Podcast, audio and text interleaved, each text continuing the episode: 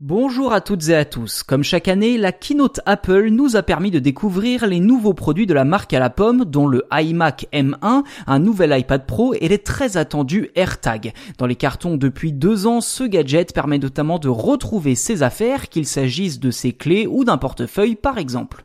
En clair, ce petit objet n'est pas plus gros qu'un porte-clés et communique en permanence avec votre iPhone via la localisation. Il n'est toutefois compatible qu'avec les modèles 11 et 12 du smartphone. Pas de Wi-Fi ni de Bluetooth nécessaire car le AirTag utilise la technologie UWB Ultra Wideband pour une localisation à courte portée. Inutile donc d'installer une application supplémentaire, ce qui, vous en conviendrez, est quand même assez pratique.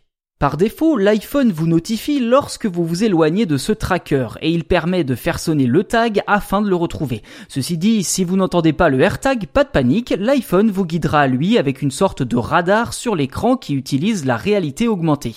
Autre option, il est même possible de lancer une recherche vocale grâce à Siri. Comptez 35 euros pour un AirTag seul ou 119 pour un pack de 4 et même jusqu'à 400 euros pour la version de luxe signée Hermès.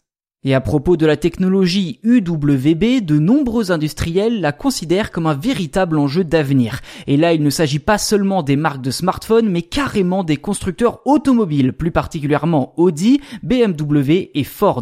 Pour eux, il ne s'agit pas d'utiliser cette technologie sans fil pour retrouver sa voiture sur un parking, mais plutôt de l'associer à des fonctions comme verrouiller ou déverrouiller les portes, rien qu'en s'approchant du véhicule. Et cette technologie pourrait aussi être transposée à la maison pour allumer son ordinateur ou fermer la porte de chez soi lorsqu'on s'en va.